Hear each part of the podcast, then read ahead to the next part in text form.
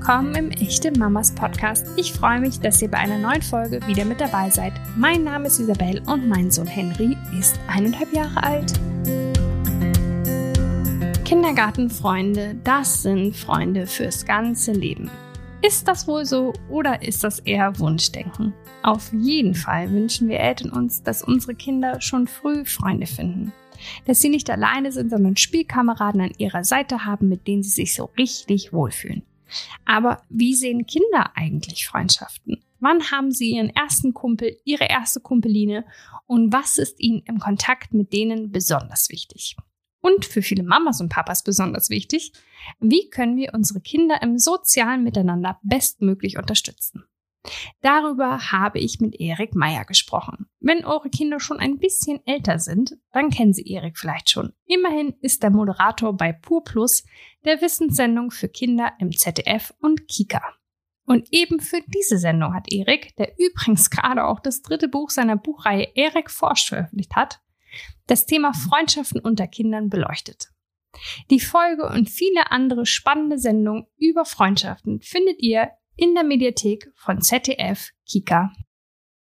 Lieber Erik, herzlich willkommen im Echte Mamas Podcast. Dankeschön. Toll, dass ich da sein darf. Voll, weil ich finde unser Thema so schön. Wir reden auch. über das Thema Freundschaften und ich fand schon die Vorbereitung total interessant für mich persönlich, weil ich festgestellt habe, also auch für mich ähm, hat sich die Bedeutung, die Wertigkeit und die Art der Freundschaften ähm, total gewandelt im Laufe der Zeit, kann man ja inzwischen sagen, wenn mhm. man fast 40 ist, naja, Mitte 30. ich meine, Finde ich das toll, dass du uns quasi so durch die Anfänge führst, die wir so ähm, mit Freundschaften erleben dürfen. Mhm. In welchem Alter schließen die ersten Kinder denn so die ersten, nennen wir sie mal, echten Freundschaften? Also äh, ich glaube, bevor wir da so richtig ins Detail gehen, finde ich, fände ich es nochmal ganz gut, wenn man nochmal über diesen Begriff Freundschaft kurz spricht, was das eigentlich ist. Weil wir werden nämlich merken, wenn wir beiden jetzt hier über Freundschaft sprechen, dass man ganz oft an so einen Punkt kommt, wo man merkt, ähm, das lässt sich ganz schwer so generalisieren. Ne? Also wenn wir jetzt so unsere Freundschaften in, in unserem Freundeskreis angucken, wissen wir ja auch, die sind super divers, ganz unterschiedlich. Es gibt so viele Modelle und das ist ja auch das Schöne, aber das macht es auch so schwer, darüber konkret zu sprechen. Also das äh, habe ich mir, als wir auch für die Sendung uns vorbereitet haben, wir haben ja eine Pur Plus Sendung über Freundschaft gemacht, ähm, habe ich mir auch nochmal gesagt, es gibt einfach ganz, ganz, ganz viele Arten von Freundschaften. Und wir gucken uns jetzt einfach mal an, was gibt's für Gemeinsamkeiten und was sind so die Unterschiede. Und das vorher sich bewusst zu machen, hilft, glaube ich, ganz gut. Und ähm, Klar, es gibt in jedem Alter Freundschaften und auch Kinderfreundschaften gibt es natürlich schon und die sind wahnsinnig wichtig. Die sind ein ganz großer, wichtiger Bestandteil der Entwicklung jedes Kindes. Und das geht tatsächlich ab drei Jahren auch schon los. Also ab drei Jahren spricht man so von den ersten sozialen Interaktionen, die man da so hat als Kind, wie auch immer die aussehen. Und ich, ich persönlich finde es ein bisschen schwierig, da schon von Freundschaften zu sprechen, wenn ein Kind drei, vier, fünf, ja, vielleicht sogar bis sechs Jahre alt ist, weil das kann auch mal ja sowas sein, was wir vielleicht schon als Freundschaft bezeichnen würden, aber das ist ganz oft von Willkürlichkeit geprägt. Also ähm, äh, ist da jemand, der mit mir spielen will, dann spiele ich mit dem, aber das heißt nicht, dass ich morgen mit dem auch spielen muss. Ähm, wenn der in dem Moment oder die nett zu mir ist, dann ist das super, dann haben wir eine gute Zeit, aber das kann sich auch sehr, sehr schnell wieder ändern. Also das ist sehr volatil und ändert sich dann total. Aber tatsächlich fangen die ersten Interaktionen da schon an, so ab drei Jahren. Und das ändert sich dann aber in der Entwicklung immer wieder, ähm, nimmt das neue Richtungen im Grundschulalter und dann auch im Jugendalter. Mhm. Da waren eben schon ganz, ganz viele spannende Punkte drin, auf die ich auf jeden Fall auch nochmal genauer eingehen möchte. Mm, ein Punkt wäre, den hast du eben schon so anklingen lassen. Ähm, gerade bei Kleinkindern sind die Freundschaften meinem Erleben nach echt noch sehr bedürfnisorientiert, mhm. aber gar nicht auf lange Sicht, sondern eher so auf die Momentaufnahme, wie du eben gesagt genau. hast. Vielleicht spiele ich heute mit denen immer morgen nicht so. Empfindest du das auch so? Würdest du das auch so sagen? Ja, Das ist so. Mhm. Also ähm, genau, es, es kommt so ganz oft aus dem Moment heraus, aus der Situation heraus. Kinder leben ohnehin ja ganz oft noch viel mehr im Moment als wir. Das ist ja das, was wir im Erwachsenenalter ganz oft vermissen, dass wir an so viele Dinge denken, an die Vergangenheit, an die Zukunft und uns ja dann ganz oft äh, über ähm, Trainings versuchen, wieder in den Moment zu bringen. Und Kinder haben das natürlich noch ganz, ganz ähm, extrem. Und deswegen ist es vor allem bei jüngeren Kindern so, dass sie in diesem Moment leben und aus dem Moment heraus auch diese sozialen Interaktionen ähm, entwickeln. Und klar denken die in dem Moment ja überhaupt noch gar nicht daran, was ist in zwei Wochen mit diesem Spielpartner hier. Ähm, und es zeigt sich auch, dass dieses, sagt auch die Wissenschaft, dass diese, äh, ich sage nochmal, Interaktion, man kann auch Freundschaften in Anführungszeichen sagen, dass die sich eben nicht unbedingt auch lange halten und dass die sehr von dem Moment geprägt sind. Und ich stelle mir vor, auch äh, von es ist immer so ein schlimm geprägtes Wort, ich finde es überhaupt nicht, aber von Egoismus äh, geleitet, ne? Weil es ja. geht ja schon darum, was möchte ich jetzt? Möchte ich jetzt irgendwie spielen und habe ich jetzt jemanden, der irgendwie gut mit mir spielt? Dann finde ich den toll, oder? Genau, und witzigerweise ist das etwas, was sich dann auch vor allem im Grundschulalter zeigt. Wenn man ähm, auf dem Schulhof dann äh, ja Lust auf irgendwas hat, ein Spiel zu spielen oder jemanden zu ärgern oder so, dann sind ganz schnell so die Freunde um einen die Besten, die einen dabei unterstützen. Also man hat so ein, so ein bisschen so ein Interesse, man will irgendwas machen, was anstellen oder ja irgendwie einfach ein Erlebnis äh, generieren und dann sind die, die sagen, öh, ich mach mit, das sind dann meine Freunde. Ja, das kann man natürlich egoistisch nennen. Es ist in dem Fall ja zweckorientiert, genau. Das ist eigentlich das richtige Wort dafür, weil man man hat so eine Vorstellung von etwas im Kopf und alle, die einen dabei supporten, die sind dann halt erstmal mit im Boot. So finde ich jetzt auch erstmal gar nicht gar nicht so verurteilenswert. Äh, das ist eine ganz normale Entwicklung. Und ähm, ich habe auch jetzt in, in, der Vorbereitung auf unser Gespräch auch extra nochmal nachgelesen. Es gab mal eine wissenschaftliche Studie vor einigen Jahren, die ähm, hat herausgefunden, dass sich die Freundschaften, die sich im Kindergarten bilden, dass sich da tatsächlich äh, höchstens eine von fünf Freundschaften überhaupt rüberrettet, dann in diese Grundschulzeit. Also das heißt, da, da sieht man auch nochmal, ne, das ist alles von einer äh, eher ja, Kurzlebigkeit sozusagen geprägt. Und dann im Grundschulalter wird das wieder alles neu sortiert und die Karten werden neu gemischt. Also diese ähm, romantische Vorstellung, die wir Eltern oft haben, unsere Kinder werden die besten Freunde deiner Kinder. Das ist nicht unbedingt so, nur weil wir das so wollen, oder?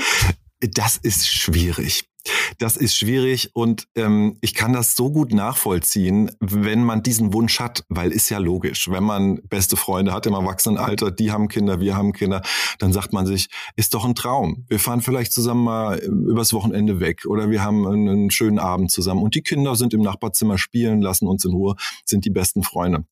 Also wo dieser Wunsch herkommt, ist ja, glaube ich, klar und nachvollziehbar. Leider ist es so, dass das ganz oft nicht funktioniert und dass das echt kontraproduktiv ist, wenn man versucht, es zu forcieren. Ich kann da sogar ähm, so noch eine, eine Erinnerung aus meiner Kindheit mal erzählen, weil wir hatten, meine Eltern hatten tatsächlich ähm, Freunde, ein befreundetes Paar. Ich hoffe, meine Mutter hört jetzt nicht zu, wenn ich das erzähle. Aber da war das nämlich so, dass es dann immer hieß, komm, wir gehen da wieder hin ähm, und dann könnt ihr ja wieder spielen und dann siehst du auch wieder XY, ja, und das ist doch super. Und ich habe immer nur gedacht, nee, ich mag den überhaupt nicht. Der, ich weiß nicht, was ich mit dem machen soll. Der hat keine coolen Spielsachen. Das, das war für mich immer eine, echt eine Belastung. Und deswegen ist auch wirklich der Tipp an Eltern, ähm, die, die diese Idee haben, ähm, die ja erstmal, wie gesagt, auch nicht schlimm ist, dass man sagt, man guckt sich das mal an. Also man, man schaut mal, wie sind denn die Kids eigentlich zusammen? Sieht man, dass es da funkt, dass es flippt, ja, dass die einfach Spaß zusammen haben? Wenn es da Fragezeichen gibt, sollte man da vielleicht einfach einen zweiten Blick drauf werfen und das nicht unbedingt forcieren. Und auch da gibt's finde ich, einen ähm, Altersunterschied. Ne? Also mein Sohn ist jetzt eineinhalb. Mhm. Ähm, und dem ist es halt echt noch ziemlich Wumpe, mit wem er spielt oder wer da ist. Hauptsache es ist halt jemand da. Und jetzt funktioniert das halt noch sehr gut mit den ähm, genau. Kindern meiner Freunde, weil ja, die es halt einfach bereichernd finden, nicht das einzige Kind im Raum zu sein. Aber ja, es ist ein guter Punkt. Vielleicht später dann nochmal nicht immer an dieser romantischen Vorstellung festzuhalten. Ähm, dass das unbedingt immer so sein muss. genau, also äh, in dem ganz, ganz jungen Alter, eins, zwei, drei, ist das unproblematisch, weil da geht, geht die Interaktion ja noch gar nicht so in diesen wirklich so, soziale Interaktion hinein. Das ist ja eher so, so sozusagen eine Reizinteraktion fast schon nur noch, wenn die Kinder ganz klein sind. Ähm, aber ich habe es gerade bei mir im Freundeskreis so, dass eine Freundin hat einen sechsjährigen Sohn und eine andere Freundin hat einen fünfjährigen Sohn. Und die beiden die geht, das geht überhaupt nicht zusammen. Und wir hatten äh, ein Wochenende kürzlich in, in einem Haus, wo wir uns äh, ein Wochenende zusammen verbringen wollten und haben uns alle da getroffen. Und dann war das fast schon so ein Running Gag, dass wir immer geguckt haben, wie die, wie sehr die beiden sich ignorieren. Also es war wirklich, die haben einfach nichts miteinander anfangen können und wir haben das dann echt mal laufen lassen, um mal zu schauen, was passiert und die haben beide ihr eigenes Ding durchgezogen. Die haben einfach keinen Draht zueinander gefunden. Und ich finde das so spannend, weil wir kennen das ähm, als Erwachsene ja auch, dass wir Kollegen treffen oder im Sportverein oder so Menschen treffen und wir merken innerhalb von fünf Sekunden, das wird nichts. Da wird auch nichts mehr bei rumkommen. Und es ist anscheinend bei Kindern auch schon so. Mhm. Und vielleicht, dass wir denen das dann auch nicht absprechen, ne? sondern dass wir, auch wenn wir glauben, wir wüssten es besser, ähm, schon auf irgendwie diesen kleinen Urinstinkt in, in unseren Kindern vertrauen. Und wenn die nichts miteinander anfangen können, wie du sagst, dann einfach nicht so forcieren und da unbedingt äh, irgendwie was erzwingen wollen. Du hast eben immer schon mal wieder so ein bisschen angedeutet, wie sich Ver ähm, Bedürfnisse und auch der Blick auf Freundschaften ändert. Kannst du uns da so ein bisschen durchführen durch so, so ganz kleines Alter und ein Grund- bis Grundschulalter? Wonach suchen Kinder ihre Freunde aus? Was ist ihnen wichtig? Ähm, ja, worauf schauen Sie? Was, was brauchen Sie aus mhm. Freundschaften in dieser Zeit?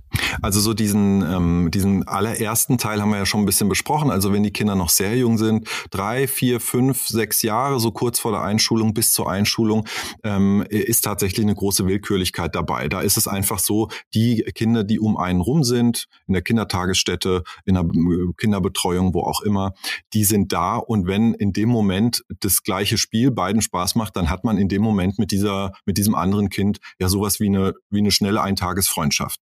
Ich würde es da noch nicht mal ausschließen, dass das dann sogar auch da schon so funken kann, dass sich vielleicht bestimmte Pärchen immer wieder so zueinander gruppieren und treffen.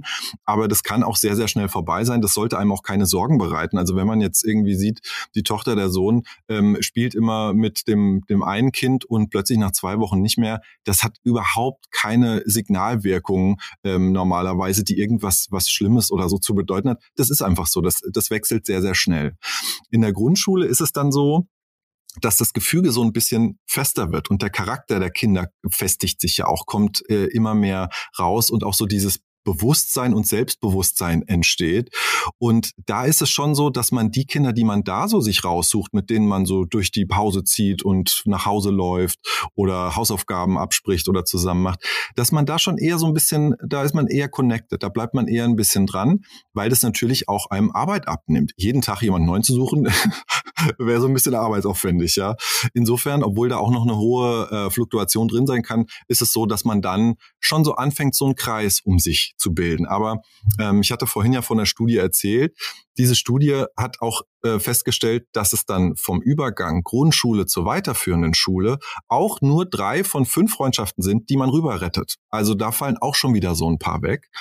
Ähm, und dann kommt ja diese Phase, wo dann auch die Pubertät anfängt, wo man tatsächlich sich für ganz andere Dinge interessiert und der Charakter so richtig sich ausbildet. Und ich finde persönlich, das ist dann die Phase, wenn man jetzt so über Freundschaftsbildung, Freundschaften spricht, die ist dann richtig spannend, weil da passiert eigentlich am meisten. Da sucht man sich die ähm, äh, Leute raus, mit denen man dann auch mal reden kann. Äh, die einem einen Spiegel vorhalten. Über Emotionen wird gesprochen, über äh, Bedürfnisse. Man will rausfinden, was, was hat der andere denn eigentlich für Ansichten zu etwas. Man ist plötzlich so neugierig, warum der andere das ganz anders sieht als man selbst.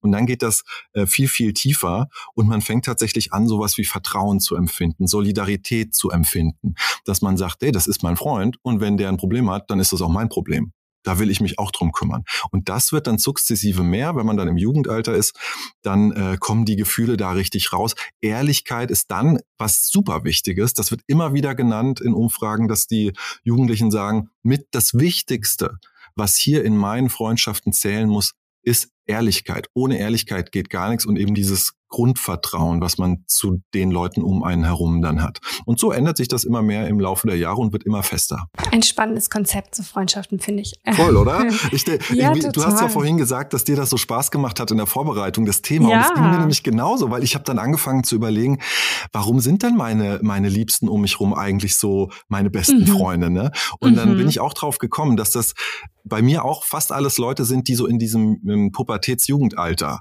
zu mir gekommen sind. Und ja. mit denen hat man natürlich dann Quatsch gemacht, Sachen erlebt. Alles war mhm. das erste Mal, ne? das erste Mal woanders übernachtet, das erste Mal was angestellt und so.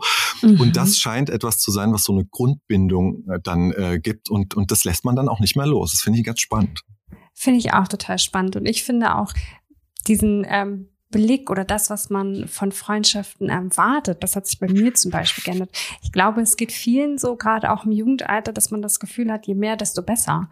Ähm, und das würde ich heute niemals mehr so denken. Ähm, dass irgendwie ein, also ein großer Freundeskreis kann ganz, ganz wunderbar sein, aber ähm, auch nur zwei Herzensmenschen zu haben, kann halt auch total genügen. Also es ist auf jeden Fall ein sehr komplexes Thema, mit dem man sich Stunden auseinandersetzen könnte, finde ich. Ja, und vor allem, was du gerade ansprichst, weißt du, warum das auch gerade das so spannend ist mit der ähm, Anzahl der Freunde, weil wir jetzt ja in einem Zeitalter sind, wo äh, die, die in sozialen Medien die Zahl der Freunde und der Likes plötzlich so ein Gewicht bekommt und wo ähm, der, der auch der Irrglaube bei bei unseren Kindern und bei den Jugendlichen ja herrscht, dass das wichtig ist, je mehr Freunde man hat. Aber trotzdem merken die ja auch, dass es einem gar nicht so viel bringt, weil wenn da 300, 400, 1000 Leute im, im Freundeskreis auf der sozialen Plattform sind, was bringen die mir denn da in dem Moment? Die bringen mir relativ wenig. Zwei beste Freunde, mit denen ich abends was erleben kann, sind natürlich viel mehr wert und ich glaube, das merkt man im Laufe der Jahre dann erst. Das stimmt.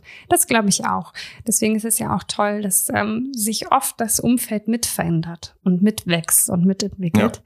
Ja. Mm, du hast vorhin schon gesagt, apropos entwickeln, dass äh, Freundschaften für die ja, Entwicklung unserer Kinder enorm wichtig ist, weil sie viel daraus lernen können. Kannst du uns ein bisschen sagen, was genau? Ja, also im Endeffekt ist das, was in Freundschaften passiert, eigentlich, äh, wenn man das dann groß skaliert, das, was uns im Leben erwartet. Wir haben äh, zum Beispiel Konflikte. Wir, wir lernen es, wie das ist, wenn wir auf etwas treffen, was uns nicht gefällt, was wir aber irgendwie lösen müssen. Wir stoßen an Grenzen in dem, was wir mit anderen kommunizieren, was wir umsetzen wollen. Da merken wir, wir sind eben nicht allein auf dieser Welt. Da sind andere und wir müssen hören, was die sagen, um dann gemeinsam zu einem Ergebnis zu kommen. Kompromisse ist da sozusagen die große Überschrift. Ja. Wir lernen, dass wir mit Kompromissen weiterkommen, dass wir es schaffen müssen, mit anderen auf einen Weg, auf einen Nenner ähm, zu kommen. Und deswegen ist das so eine wichtige Grundlage für ein, ja, wie soll ich sagen, so ein, gesundes soziale Interaktion sozusagen dann im späteren Leben. Und dann gibt es so natürlich Stichworte, die sich dann so ausbilden, also Moral zum Beispiel, dass man dann anfängt, ähm, sich auch mal schlecht zu fühlen, wenn man vielleicht den Freund angelogen hat oder so. Also diese Dinge kommen dann mit rein, auch alles zum ersten Mal.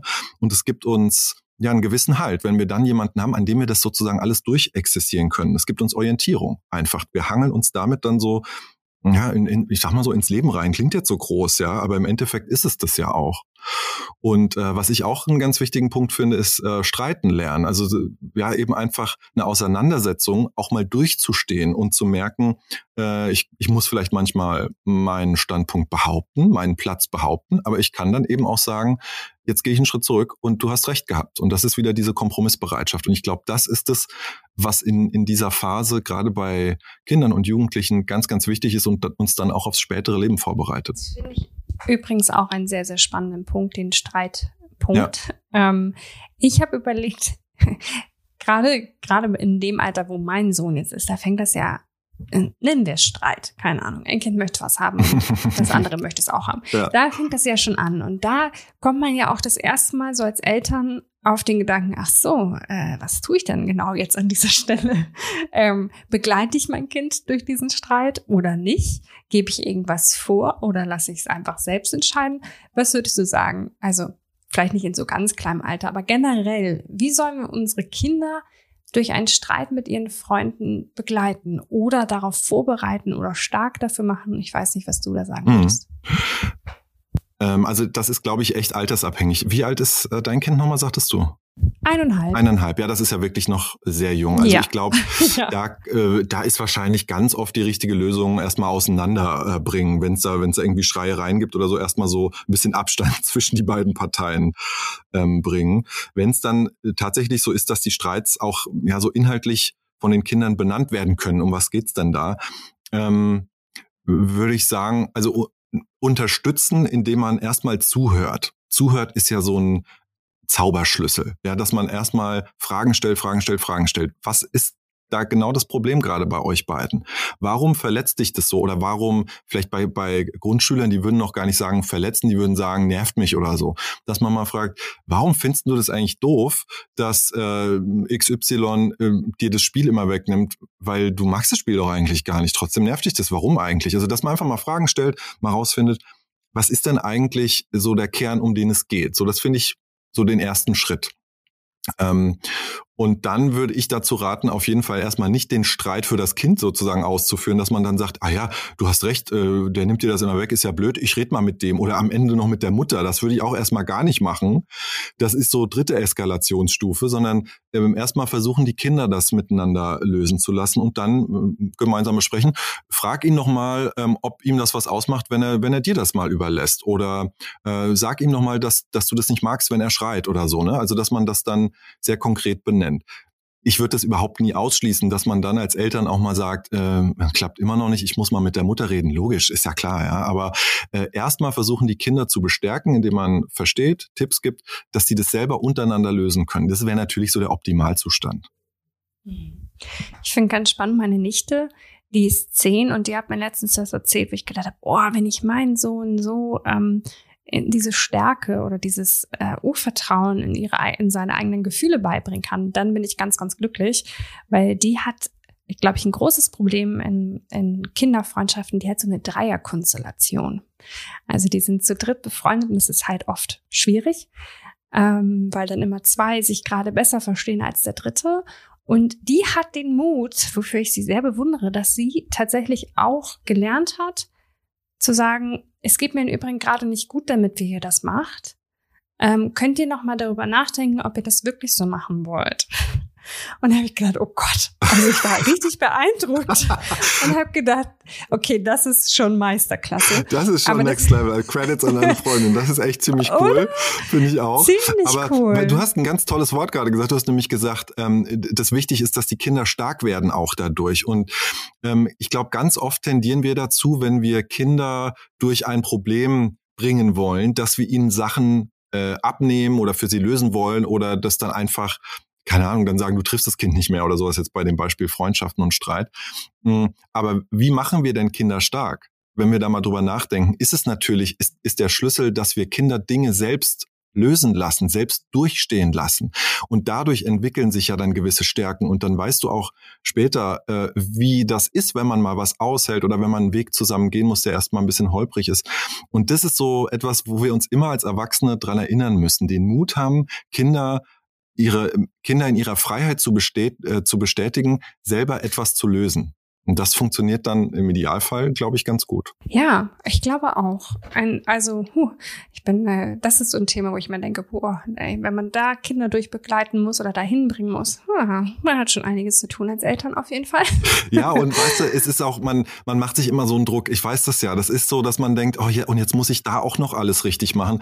Und come on, man kann natürlich auch mal sagen, jetzt ist gerade so viel äh, Stress in der Luft. Jetzt gebe ich dir das iPad und jetzt guckst du eine Serie. Ist auch, ist auch gut, kann in dem Moment auch ein guter Schlüssel sein. Also ich will jetzt überhaupt nicht, dass das so klingt, dass man nur dann gute Eltern ist, wenn man es immer schafft, dass Kinder so ganz toll alleine alle. Natürlich never, das wird nie so sein. Aber es ist ja gut, wenn wir alle als Erwachsene diese diese Grundidee im Kopf haben. Und wenn das funktioniert und passt, dann, dann sollten wir das bestärken. Aber es wird immer die Fälle geben, wo wir sagen, nee, trennen oder Fernseh gucken oder jetzt einfach mal rausgehen oder ich weiß es nicht, ist natürlich auch immer, immer okay, ist doch klar. Ich würde gerne wissen, was wir tun können, wenn wir Eltern glauben zu wissen, dass ein Freund unseres Kindes ein schlechter. Boah, also da würde ich mich erstmal fragen, warum glaube ich als Eltern, dass der schlecht ist? Ist der schlecht in meinem ähm, moralischen Koordinatensystem oder ist er objektiv schlecht für mein Kind? Also ähm, klar, wenn er jetzt äh, mein Kind schlägt oder ähm, ja, irgendwie Schimpfworte beibringt, obwohl das finde ich ja noch nicht mal so schlimm. Aber ähm, wenn das objektiv was Schlimmes ist, dann ist das klar. Aber wenn man jetzt erstmal das Gefühl hat, würde ich mich erstmal fragen, warum habe ich denn eigentlich dieses Gefühl? Ähm, passt das Kind nicht zu mir oder passt es wirklich nicht zu meinem Kind? Wenn man merkt, dass das einfach mit einem selbst nicht so vereinbar ist, ähm, dann die Frage mal stellen, warum eigentlich? Hat man vielleicht so ein bisschen Ressentiments gegen die Familie? Passt die Familie, passen die Eltern nicht zu mir. Und deswegen denke ich, äh, übertrage ich das auf das Kind und denke, ah, das ist kein guter Freund für meine Kinder. Könnte ja auch sein. Also wirklich selbstkritisch mal fragen, wo kommt denn das Gefühl eigentlich her? Ich glaube, das, äh, da, da geht schon mal vielleicht 50, 60 Prozent geht dann schon mal weg. Und wenn dann noch was übrig bleibt, ähm, dann muss man echt genau drauf gucken. Wenn das einen Grund hat, also wenn man denkt, das ist ein schlechter Einfluss, weil ähm, mein Kind sich dadurch wirklich negativ verändert, dann finde ich es auch natürlich völlig legitim, irgendwann zu sagen, so langsam zu steuern, dass die sich vielleicht nicht mehr so oft sehen und mal gucken, was das mit dem eigenen Kind macht, ob das darunter leidet oder ob das vielleicht gar nicht so schlimm ist für das eigene Kind. Ähm, je nach Alter auch mal mit dem Kind drüber sprechen, ganz klar. Also wenn das ab äh, sechs, sieben, acht, glaube ich, kann man das gut besprechen, dass man sagt, hör mal zu, ich habe das Gefühl, seit du ähm, mit, mit ihm oder ihr zusammen bist, da bist du immer nur noch in deinem Zimmer. Du machst gar nichts mehr mit uns. Das ist irgendwie komisch. Warum ist denn das so? Also vielleicht einfach mal ansprechen und dann zusammen zu einem Ergebnis kommen. Wir haben vorhin schon gesagt, ähm, manchmal möchten wir Eltern Kinder zusammenbringen, von denen man dann aber schnell feststellt, es klappt gar nicht so gut. Aber ich glaube trotzdem, dass es vielleicht Wege gibt, unsere Kinder durchaus darin zu unterstützen, Freundschaften zu schließen. Und zwar mit selbsterwählten Freunden. Also wie können wir die dafür so ja, bereit machen oder auch den Mut beibringen, sich auf Freundschaften einzulassen? Mhm. Hm, also ich glaube, ein erster Schritt ist erstmal, dass wir gucken, was haben wir eigentlich so für ein Kind da vor uns. Kinder haben ja ähm, meistens einen sehr ähm, starken Charakter oder ausgeprägten Charakter, sage ich mal, dass man schon erkennen kann, in welche Richtung geht das. Also da denke ich jetzt gerade so an die Skala introvertiert und extrovertiert und dann gibt's natürlich tausend Färbungen dazwischen. Ich zum Beispiel war oder bin generell, würde ich echt von mir sagen, eher ein introvertierter Mensch und ich war auch als Kind schon eher introvertiert. Das heißt, mir ist es schwer gefallen, jetzt im Kindergarten zum Beispiel, da waren die ersten Wochen, das weiß ich noch, das war der Horror, ja, weil alles, alle fremd, so viele Leute und ich sollte mit denen plötzlich interagieren. Und das ist mir schwer gefallen. Und ich glaube, wenn wir überlegen, wie wir unsere Kinder bestärken wollen, zum Beispiel bei einer Freundschaft, müssen wir uns erstmal fragen, in welche Richtung geht denn eigentlich der Charakter? Wenn das ein Kind ist, was so wie ich eher so ein bisschen introvertiert ist und auch gut mit sich alleine erstmal zurechtkommt, wäre es, glaube ich, nicht gut, das zu forcieren und immer wieder zu sagen, jetzt geh doch mal zu den Nachbarn oder wir besuchen die und die und dann kannst du spielen mit den deren Kindern oder ähm, ja triff dich doch heute mal mit dem ich habe das mit der Mutter schon ausgemacht. Also dieses proaktive das kann dann ganz schnell belastend für ein Kind sein. Da würde ich eher äh, dazu raten sozusagen passive Situationen zu schaffen. Also vielleicht als Eltern dann zu sagen, ach, wir laden mal einfach die Nachbarn ein und dann kommt das Kind von denen mit und dann kann man ja mal gucken, ob das funktioniert und wenn nicht, kann sich mein Kind nämlich auch ganz still und leise ins Zimmer zurückziehen und dann muss es nicht das Gefühl haben, dass es gerade versagt hat beim Freund sein, sozusagen, ja. Wenn man aber natürlich ein Kind hat, und die gibt's ja auch, einer meiner besten Freunde ist so einer, der quatscht mit jedem, der liebt es einfach, äh, sofort immer Fremde anzusprechen und mit denen in Kontakt zu kommen und lange zu reden. Wenn du so ein Kind hast, dann ist es doch toll zu sagen, komm, geh in den Sportverein, triff dich mit denen aus der Nachbarschaft, mach es einfach darin bestärken und, und so Situationen schaffen und dann ist das ja meistens ein Selbstläufer. Toll. Erik, Oder? vielen, vielen Dank. Ja, finde ich. Also, wie ich es schon ein paar Mal habe anklingen lassen, ich könnte darüber Jahre reden, über dieses Konzept einer Freundschaft. Ähm, ich finde, es macht Spaß zuzusehen, was unsere Kinder da für sich selbst entdecken und ja. für sich selbst entscheiden, was sie wählen, was ihnen wichtig ist, was sie brauchen. Ähm, und was sie dadurch ja auch für Persönlichkeiten werden. Also eine Freundschaft äh, prägt ja sehr oder Freundschaften können sehr, sehr prägen. Deshalb vielen, vielen Dank für deinen Einblick. Sehr gerne, Thematik. ja. Und das Thema auf jeden Fall sollte jeder sich damit beschäftigen und die Freunde auch, die man hat, wertschätzen. Das äh, würde ich so als Schlusswort nochmal gerne sagen wollen, weil das weiß ich von mir. Es ist auch natürlich auch Arbeit, Freundschaften zu pflegen und zu halten, aber sie geben einem so viel zurück und ich wüsste nicht, was ich ohne meine besten Freunde tun würde. Es sind nicht viele, aber ähm, man muss da schon ein bisschen investieren und dann gibt's einfach so viel Glück, was da zurückströmt und das ist wunderbar. Ach, das lasse ich genauso einfach stehen. Vielen Dank, liebe Erik. Alles Gerne. Gute. Bis dann. Tschüss. Ich danke dir, lieber Erik. Es ist vielleicht so ein bisschen eine Folge auch für uns Eltern gewesen. Nicht nur, damit wir unsere Kinder gut in Freundschaften begleiten können, sondern damit wir uns unsere noch einmal bewusst machen und unsere Freundschaften in unserem Umfeld wertschätzen und einfach vielleicht auch nochmal in Erinnerung schwelgen, wie es bei uns damals im Kindergarten und in der Schule war. Ich hatte viel Freude bei diesem Gespräch. Ich hoffe, ihr da draußen auch. Und wenn ihr mir noch eine Freude machen wollt, dann hört ihr auf jeden Fall am nächsten Montag wieder rein. Wir brauchen jede Unterstützung. Wir freuen uns über jeden, der abonnieren drückt. Wir freuen uns über jeden, der teilt, der liked, der kommentiert, der was auch immer tut, damit unsere Folgen möglichst oft und möglichst gerne von möglichst vielen Menschen gehört werden. Bis dahin, alles Gute, ihr Wunderbaren.